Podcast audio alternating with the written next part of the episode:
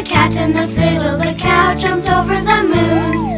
The little dog laughed to see such sport, and the dish ran away with the spoon. Suddenly, the sound of golden trumpets rang out from the castle on the hill.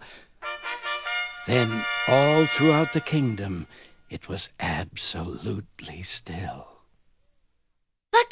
The king! I think I see him. I'm sure I do. Me too. I can hardly believe this. And sure enough, through grand, wide gates the royal carriage came, covered with the most beautiful flowers and ringing with the sound of silver bells, pulled by eight snow white horses and followed by a dozen soldiers, all dressed exactly the same in rose red coats with black scarves and shiny buttons all the size of a sixpence each.